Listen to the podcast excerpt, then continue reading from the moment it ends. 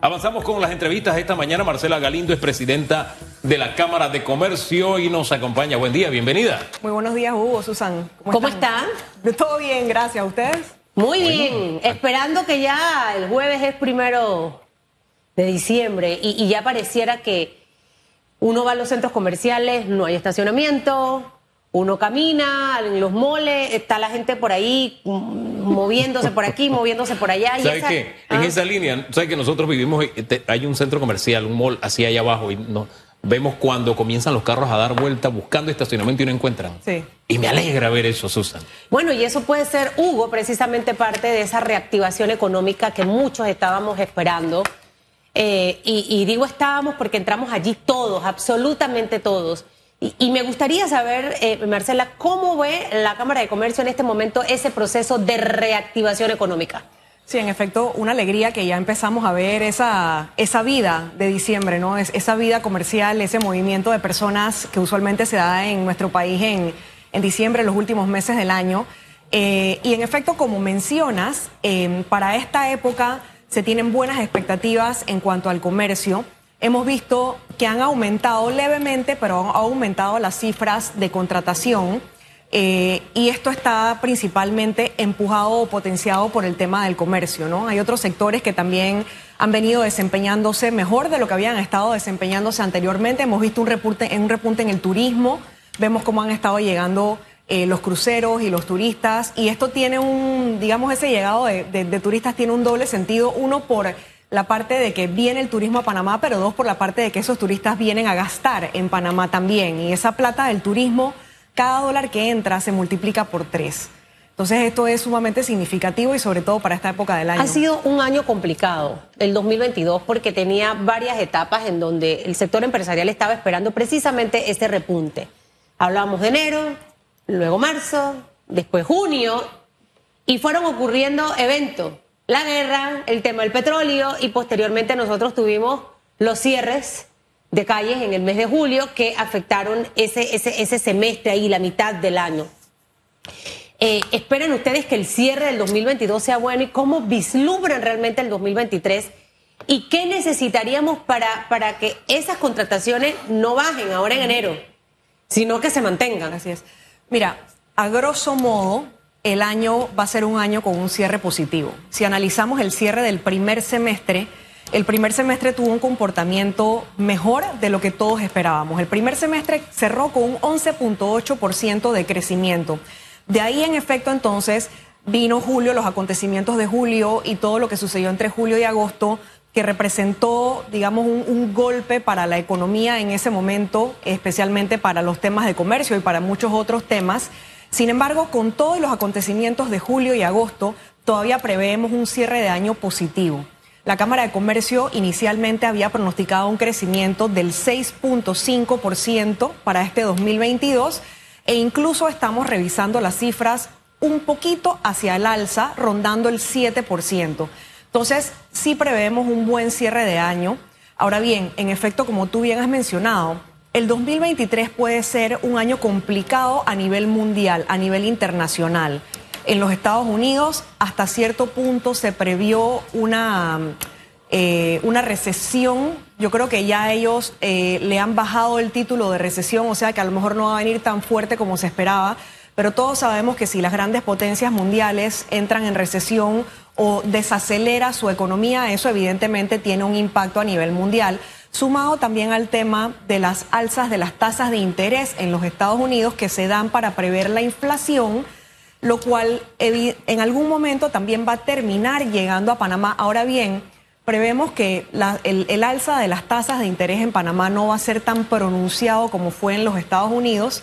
Este, pero bueno, son factores que se van sumando con los cuales hay que va a estar, vamos a tener que estar pendientes para el próximo año. Regresando al tema de los empleos, como tú bien mencionas, también no solamente mantener los empleos que se están generando. Hoy día se están generando alrededor de 10 mil empleos informales al mes. Entonces, a ver, esto es bueno y es malo. Es bueno porque las personas están saliendo a trabajar, están buscando el poder generar ingresos para sus familias y estas personas tienen algún tipo de poder adquisitivo y salen y compran y pagan ITBMS. Sin embargo, perdemos en el momento en que estas personas, estos trabajadores informales, no están aportando impuestos, no están pagando a la caja del Seguro Social. Entonces, tenemos un reto con la cantidad de trabajadores o de trabajos informales que tenemos en el país para ver cómo podemos generar algún tipo de plan para incorporarlos de manera más efectiva, de manera más amigable a todo el tema de pago de impuestos o por lo menos pago de caja de seguro social. Ese es un, un tema que tenemos que trabajar en el bordado todos los panameños y todos los sectores. No hay, no hay salida fácil. Y es uno de los retos que tenemos y que estamos postergando como sociedad. Ya tenemos de recreo en el diálogo por la caja, ya le vamos a cantar el cumpleaños y no feliz. Es un cumpleaños vergonzoso que no nos hayamos sentado a conversar. Pero antes de entrar en ese tema, que sí lo quiero tocar, eh, eh, yo, yo nosotros acá en radiografía tratamos siempre en la mañana de convertirnos en el sprint, es decir, el impulso para que la gente salga a hacer cosas. Y yo diciembre como ese sprint también, ¿no? Lo que no has logrado en el año que lo logres en, este último mes. Además del comercio, ¿cuáles serían los sectores desde su punto de vista que de alguna forma eh, sellarían el comportamiento que ha ido más allá de lo que esperábamos de la economía de este 2022? Bueno, en efecto, ya todos ya hemos hablado ampliamente del comercio. Hemos visto un repunte, como les decía, en el turismo. Hemos visto un repunte también en algunos sectores de la construcción, que sabemos que fue un sector económico que estuvo muy golpeado durante la pandemia. Ahora hemos empezado a ver nuevamente números favorables en cuanto a la construcción y esperemos que para el 2023 el gobierno empiece a ponerse un poco más las pilas con los proyectos de inversión, con los proyectos de infraestructura pública. Eh, este, y esto evidentemente le va a terminar de dar vida al sector construcción, va a generar plazas de empleo y va a ayudar a Panamá eh, para, para, tener una, una economía estable en un momento donde internacionalmente pueda haber algo de inestabilidad. Eh, todo el sector logístico panameño también siempre moviéndose hacia adelante. El Camaropina de este domingo fue dedicado al sector logístico porque es importante que Panamá se siga manteniendo como punta de lanza en el sector logístico. Nosotros hemos avanzado muchísimo, nos hemos posicionado como un referente a nivel mundial en el sector logístico. Sin embargo, como mencionábamos, hay muchos países que han venido estudiando el modelo para emularlo o superarlo. Así es. Entonces, como decimos en buen panameño, no nos podemos dormir en nuestros laureles porque la competencia viene avanzando. Este, así que, digamos, comercio, construcción, turismo, logística, hay varios, hay varios sectores. Comercio, construcción, turismo, logística, sectores en donde hay que apuntar ahí con ese cuchillito bien afilado para poder que hagamos la pelea fuera, porque como bien lo dice la presidenta de la Cámara de Comercio, no solo nos han estado observando, ya copiaron nuestro modelo y nos están superando en muchas cosas y no nos podemos quedar atrás. Ha mencionado en las dos intervenciones, Marcela, el tema de que en la primera, cuando me respondía de que el 2023 puede ser un año complicado, por, eh, eh, no por Panamá, sino por las condiciones que estamos viendo en el resto del mundo. Y definitivamente que la economía de los Estados Unidos sí marca una tendencia en la economía de los países de la región y obviamente Panamá. Eh, ¿Cómo prepararnos para, para, para, ese complicado panorama? Y sé que tienen ahorita un proyecto que ustedes están desarrollando en la Cámara de Comercio, Mi Empresa Panamá. Entonces, porque al final hay personas que quizás ahorita dicen, bueno, es que yo pretendía invertir, voy a emprender en esto, voy a irme hacia la economía formal, eh, o de repente eh, tengo este negocio, no me está funcionando, lo voy a cerrar. Y quizás en los momentos más complicados es cuando están las más grandes oportunidades. Entonces, para hacer una relación con este proyecto y cómo hacerle frente a lo que viene en el 2023. En efecto, nosotros lanzamos hace un par de meses una campaña llamada Mi Empresas Panamá, que buscaba resaltar lo positivo del sector privado, cómo el sector privado es ese motor de la economía panameña, cómo aporta a la generación de empleos y cómo aporta al mejoramiento del individuo una vez está dentro de la empresa privada con las oportunidades de mejora o, de ascenso que tiene dentro de las diferentes empresas. Sumado a eso, ahora en diciembre estamos lanzando este, un programa, un proyecto que se llama Compra Local. Compra Local es una exposición comercial que estamos desarrollando el 6 de diciembre en el Hotel Sheraton de 11 de la mañana a 8 de la noche, donde van a participar unas 70 empresas, hay empresas de todo tamaño, y lo que queremos realmente es impulsar al panameño a que compre en las tiendas locales, a que mueva el comercio local. ¿No? Entonces, aquí vamos a tener empresas eh, de diferentes tipos, de diferentes sectores, para que las personas puedan ir eh, a comprar regalos del Día de la Madre, comprar regalos de Navidad, pero también van a haber algunas empresas de servicios, algunas eh, empresas del sector educativo que se quieren dar a conocer, que quieren dar a conocer su oferta. Entonces, apreciamos la visita de todos los que estén interesados, por un lado, en ir a comprar, pero por otro lado también en ir a conocer la oferta de las diferentes tipos de empresas. ahí mismo. Exactamente, es un bazar slash networking. Oiga, miremos hacia el próximo año. Le decía que dejaba en el tintero caja de seguro social porque de alguna forma es el gran reto país que tenemos y que como país no hemos dado el paso. Y fíjese que digo país para no hablar, es que el gobierno no lo ha hecho, es que los otros gobiernos no lo hicieron. Es que esto nos va a explotar a todos si no tomamos la decisión. Ahora bien, hay quienes están liderando el país en este momento. ¿Qué hacer para que ese paso lo demos y que tomemos una decisión que no sea una curita? sino que no tomemos la medicina que no va a ser muy dulce. Así es. Nosotros recientemente tuvimos nuestras actividades de seguimiento de nuestro documento Agenda País, donde tratábamos ampliamente el tema de la caja de seguro social. Yo creo, quiero dividir el tema de la caja de seguro social en dos. Por un lado tenemos toda la parte de eh, prestaciones y pensiones y por el otro lado tenemos la parte de prestación de servicios de salud. Entonces, eh, en el tema de pensiones se hace un análisis muy profundo sobre el estatus actual del programa de invalidez, vejez y muerte de la Caja de Seguro Social, que es el programa que está en riesgo financiero en este momento. Entonces, en ese sentido, yo creo que ya tenemos toda la data y toda la información que necesitamos para poder tomar decisiones certeras sobre el futuro de la Caja de Seguro Social. Ya tenemos información de la Junta Técnica Actuarial, ya tenemos información de la OIT que avala lo mencionado por la Junta Técnica Actuarial. A nuestro entender, lo que tenemos que hacer ahora es, tenemos que volver a sentarnos en esa mesa de discusión de la Caja de Seguro Social, pero tenemos que hacerlo para ya no, para conversar, sino para analizar las diferentes propuestas de los diferentes sectores, hacer las corridas con los números y poder identificar claramente desde un punto de vista técnico qué es lo que debemos hacer como país para salir adelante. Una vez tengamos esa solución técnica, entonces debemos empujar para que se dé la voluntad política de tomar las decisiones y de implementar lo que se esté decidiendo en la parte técnica. Por el otro lado, tenemos la parte de prestación de servicios de salud.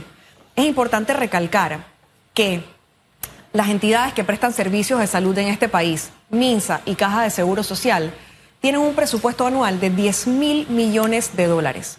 Entonces, cuando vamos al fondo del asunto, la plata, los recursos los tenemos, las instalaciones las tenemos y el personal lo tenemos. Lo que tenemos que hacer es que tenemos que usar de manera eficiente y efectiva la plata, las instalaciones y al personal. Es decir, tenemos que estructurarnos mejor, tenemos que organizarnos mejor para poder sacarle el mejor provecho a lo que ya tenemos en manos. Y, parte de esa tarea siento que le corresponde a esta administración, o sea, dejar el tema del seguro social a la próxima que venga en el 2024 no sería responsable, eh, presidente. O sea, en este momento quizás, si se hubiese hecho al inicio, el trabajo hubiese avanzado más. Pero ya nos queda un año y tanto. ¿Piensan ustedes que esta administración debe dejar algo avanzado? porque ya en el 2023 ya tenemos la alerta y el 2024 sería caótico. Sí, sin duda alguna, nosotros hemos sido enfáticos en este tema. A ver, nosotros sabemos que en lo que le queda a este gobierno no se va a poder solucionar el tema. Sin embargo, tú no puedes entrar a solucionar si no tienes los pasos para solucionar. Entonces, lo que nosotros le pedimos a este gobierno es que dejen establecido el camino a seguir en cuanto a la definición de la solución.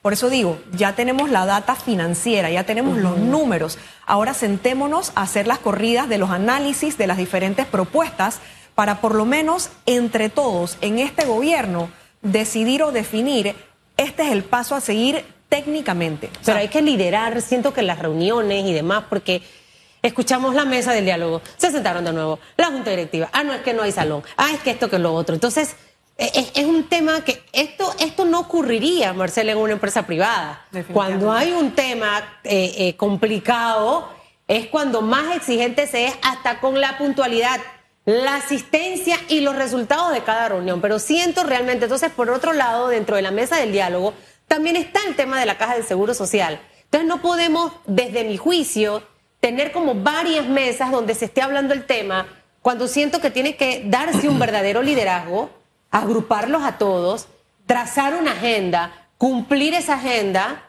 porque lo necesita el país, pero siento que está un poco desordenado, realmente desde mi perspectiva. Así es, el tema se ha desordenado. El tema está disperso y a lo mejor un poco en este desorden aprovechamos para irnos por debajo de la mesa, ¿no? Entonces, en efecto, tenemos que poner orden, tenemos que regresar a la mesa de la Caja de Seguro Social, que es la instancia que se definió para analizar y para resolver este tema. Tenemos que hacer que todos los sectores participen en esa mesa, porque hubo, algunos grupos de trabajadores que se levantaron de la mesa en un momento determinado y esa es la receta adecuada para que si algo se decide en esa mesa, después quienes se hayan parado de esa mesa quieran desconocer ese resultado. Pero qué cómodo es desconocer el resultado cuando no pasaste por el proceso de trabajar o de aportar en una solución. Entonces, para mí, para nosotros, digamos, el punto adecuado donde tenemos que regresar es la mesa del diálogo por la caja de seguro social con la representación de todos los sectores pero ya no, como digo, a conversar sobre el aire o a conversar sobre cosas etéreas, sino a sentarnos a tirar números, como decimos en buen panameño. A tirar números y tener una agenda abierta, porque cuando uno está en crisis, tiene que tener una mentalidad abierta. No es el momento de decir, esta solución no me gusta, esta solución tampoco me gusta, no. Es la solución posible. Así es. Y, creo que allí es donde está un poquito el, el detalle. El gobierno dijo, vamos a sentarnos, pero no, no, no hablemos de medidas paramétricas. Los trabajadores también se levantaron diciendo, hey, nosotros estamos proponiendo y no se nos escucha. Y no queremos negociar medidas paramétricas. Entonces, eso me preocupa, que haya planteamientos de esto no se toca. Oye, estamos en crisis. Tal cual. Y cuando estamos en crisis, decía mi abuela, se come lo que hay. Lo que hay. No es que, espérate, es que esto no me gusta. Eso es lo que hay para comer y eso es lo que se come. Ahora, lo que hay que tener en cuenta también es que no todos los sectores son iguales. Hay sectores que soportan más un cambio y otros que no soportarían un cambio tan fácilmente. Y claro que hay un eslabón claro en la eh, débil en la cadena y ese es el trabajador. ¿En qué medida hay propuestas así en ese abanico para que el sacrificado nuevamente no sea el trabajador únicamente? Así es. Mira, tú has dicho algo importante. La empresa privada, y les pongo el ejemplo, la empresa privada ha presentado una propuesta, ha presentado una alternativa, pero asimismo también hemos dicho que sabemos que nuestra propuesta, nuestra alternativa no está escrita en piedra, está abierta a discusión, pero está, tiene que estar abierta a una discusión técnica, no tanto una discusión ideológica, sino a analizar los números. Y en efecto necesitamos que todos vengamos a la mesa con esa mentalidad. Yo puedo presentar una propuesta, esa propuesta tiene que pasar el escrutinio del análisis. Si no lo pasa, entonces tenemos que tener una mentalidad abierta de decir, y, les digo algo, lo más probable, como ya lo he repetido en muchas ocasiones, es que la solución no esté ni 100% en la propuesta del sector privado, ni 100% en la propuesta del sector trabajador. Tiene que, ser ganar. tiene que ser ganar, ganar. Exacto, vamos a tener que trabajar una solución conjunta, pero tenemos que partir de algún punto y no atrincherarnos en que mi opción es la única opción. Eh, también a mí me preocupa cuando se dice, espérate, es que no puede ser una discusión ideológica ni política. Es que tiene que ser una discusión ideológica y tiene que ser una discusión política. Lo que no puede haber es ortodoxias, extremismos. Lo que no puede haber es partidismos o gremialismos. Así es. Porque tenemos, si, no partimos de una base ideológica, estamos construyendo en el aire. Si no tenemos una política como país, hombre, también estamos construyendo en el aire o estamos poniendo una curita. Entonces, yo al debate ideológico no le temo. El tema es el extremismo ideológico. Eso es otra cosa. Cuando me dicen, espérate, es que hay que cambiar el modelo económico para funcionar el país. Pero aguántate. Vamos a sentarnos y conversemos esto de verdad, con calma, pero Solucionemos este problema y después hablamos del modelo económico y si el país decide cambiar, lo decidió el país, pero no un grupo, no un grupo que políticamente nos ha demostrado que el país no camina en esa dirección. Lo han intentado por partido, lo han intentado de la forma independiente, lo han tratado de mil maneras.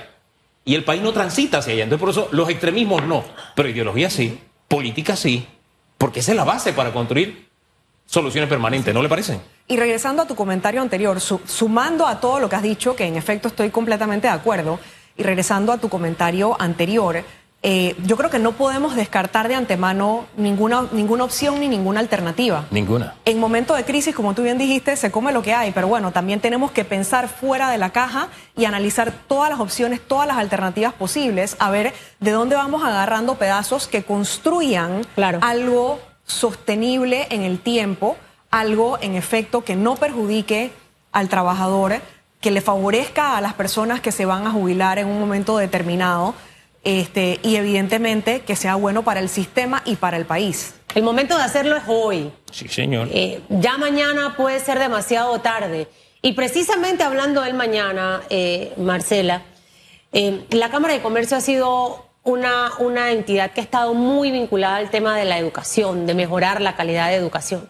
Y nos abocamos todos a este proceso electoral en el 2024 eh, la semana pasada, el viernes, si no estoy equivocada, creo que sí, tuvimos al diputado Leandro Ávila hablando de una iniciativa para hacer unas reformas al código electoral, específicamente con el tema de las papeletas. Esta mañana escuchaba por ahí al señor Rómulo hablando sobre ese tema. Eh, y definitivamente que un pueblo que no esté educado, un país que no tenga un nivel de educación elevado, no va a tomar decisiones sabias e inteligentes en el proceso de elección. Em, y, pareciera que los malos políticos que hay en nuestro país siempre tratan como a veces de aprovechar oportunidades. ¿Ustedes cómo ven este escenario hacia el 2024? No sé si es saludable hablar. La propuesta en realidad cuando la escuché me pareció buena, el tema de, de las papeletas. Tenemos muchos casos a lo largo de todos los procesos electorales de denuncias que se han dado con las actas tachadas, que sí aparece otra acta por acá y otra por acá. Y lo que yo le decía al diputado, ¿quién va a custodiar realmente esas actas? Que no llegue X o Y a meter y cambiar las actas. Que entonces, porque tiene sus pros y sus contras, pero también cómo cuento las papeletas si ya no las tengo. Entonces, el, tema es controversial, pero este es el momento realmente de hacerlo, justo cuando ya estamos a las elecciones cuando existe una comisión de reformas electorales que se demora más de un año en hacerlo. Entonces nuevamente el país se somete al 2024 a un proceso de elección sin tener las condiciones claras, sin mejorar la calidad de educación. Mucho de mi hijo va a votar en las elecciones del 2024. Hemos realmente hecho los esfuerzos para que la calidad de educación esté elevada, para que estos chicos que votan por primera vez tomen una buena decisión. Mira, sin educación estamos perdidos como país y nosotros necesitamos desesperadamente mejorar el nivel educativo en Panamá. Vemos algunos destellos en algunos planteles educativos específicos, pero no pueden ser destellos, tiene que ser algo homogéneo a lo largo de todo nuestro sistema educativo, principalmente nuestro sistema educativo público, porque es donde se educan la mayoría de los panameños. Entonces, realmente, si nosotros no apostamos como país un proyecto de Estado con metas a corto, mediano y largo plazo como educación, olvídense que nada de lo que querramos hacer desde el gobierno o desde la empresa privada va a ser posible porque si nuestro capital humano, que es el motor del gobierno, que es el motor de las empresas, no está capacitado, entonces, difícilmente vamos a poder avanzar y adelantar al ritmo que nosotros queremos como país. Y evidentemente todo esto se refleja también en las urnas al momento de votar. También como tú mencionabas, con el proyecto de ley, digamos que en general suena como algo positivo, pero entonces existen entonces las, las dudas o los cuestionamientos de por qué hacerlo ahora tan cerca de las elecciones, ¿por qué no pasar por ese eh, comité electoral que digamos es como el, el, camino adecuado a seguir para este tipo de modificaciones? Esto es una modificación que no viene del Tribunal Electoral, cómo se van a custodiar esas papeletas. Por eso digo, en principio la idea es buena. Ni de la comisión, y eso, Sí, sí. eso es preocupante, porque todo tiene su tiempo, todo Así tiene es. su hora, dice la palabra, y es verdad. Usted no puede, di que después que comió, dije, bueno, el, espérate, voy a cambiar de plato principal, no, el plato de principal es el plato principal. O sea, que voy a comerme la entrada ahora, no, todo tiene un orden, todo tiene un momento. Y, y ese es un asunto que hay que discutir minuciosamente, no lo desdeño, hay que discutirlo Ya, minuciosamente. Me perdón, quedo... ya, ya si ustedes me dijeran, no, bueno, esto no lo vamos a implementar para Claro. el 2024, lo vamos a implementar para el No, pero 2029. sí lo quieren Sí. implementar Son para el otros 2024. 500 pesos, no, pero, pero- sí coincido con usted que la iniciativa me pareció buena, Sí, realmente, pero tiene oportunidad de reforzarla y hacer las cosas con tiempo y que la Comisión de Reformas Electorales haga el trabajo Claro que que tiene sí. que hacer Sí. en que el respete. momento que tiene que hacerlo. Y que se respete. Y hay que generar un, vínculo, un, un- un vínculo que genere esa empatía con la población para que nosotros nos enteremos, señora presidenta, de lo que pasa en esa comisión. Porque yo al final siento que en esa comisión la gente ni se entera luego cuando nada más llega a la Asamblea Nacional. Sí. Entonces, ahí el tribunal tiene una oportunidad valiosa. Vamos a involucrar a la población en la toma de decisiones, cuáles van a ser las reglas del juego, de cómo yo voy a votar en las próximas elecciones. Oiga, no quiero pasar por alto el tema educativo y dejar algo, porque mundial tras mundial, que nos asombramos con lo que hacen los japoneses limpiando los limpiando los estadios. estadios. No, eso forma parte del ADN de los japoneses. ¿Sabe dónde se aprende? Se aprende en casa. Solo digo por los desfiles en La Chorrera y los de San Miguelito. Dios mío, cómo quedaron esas vías. Sí. Y además, eso se repella en la escuela. Fíjese que lo último que hacen los estudiantes japoneses al terminar su jornada escolar es limpiar el aula y limpiar la escuela. Los estudiantes, Sí. eso no los hace menos, eso forma ciudadanos de bien. Gracias por haber estado esta mañana. Que le con vaya bien. Muchas gracias a ustedes. Ustedes continúen con Radiografía, nos vemos mañana en lo personal porque sigue Susan Elizabeth Castillo de Reyes. En breve regresamos con más de Radiografía.